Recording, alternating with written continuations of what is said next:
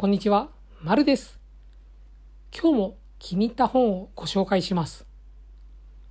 今回ご紹介する本は、Z 世代のネオホームレスという本です。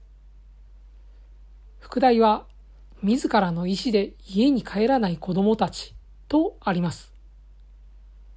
著者は青柳高也。元吉本所属のお笑い芸人で、現在はノンフィクション系の YouTuber として活躍している方ですね。さて、今回の本は、いわゆる東横キッズについての本です。何それ？と思われた方、一言で言うなら、新宿駒劇の右側にたむろす子供たちという感じです。現在はあれ、ゴジラビルになっていますね。新宿東宝ビルの横なので東横です。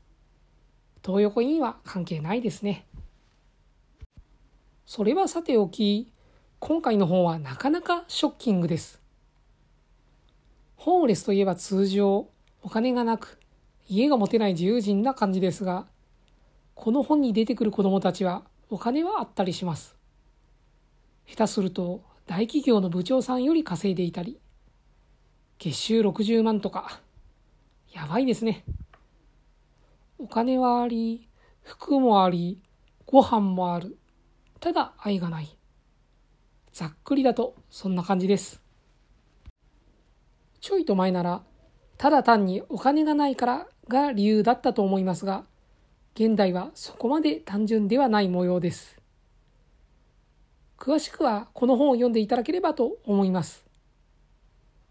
貧困だけでは語れない。求めるのは息のしやすい場所。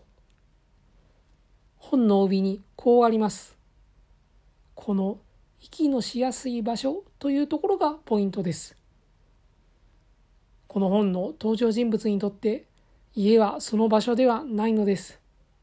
切ない。絶対 SNS がこの現象を助長している気がすると思っています。これを読んでふーんと思うだけかもしれません。そして何かしたくても正直できることはないかもしれません。ただ今の日本の歪みを知る上でふと何気ない時にでもこちらの本を手に取って見ていただければと思います。ちなみにこの本はページ数トータル220ページ程度です。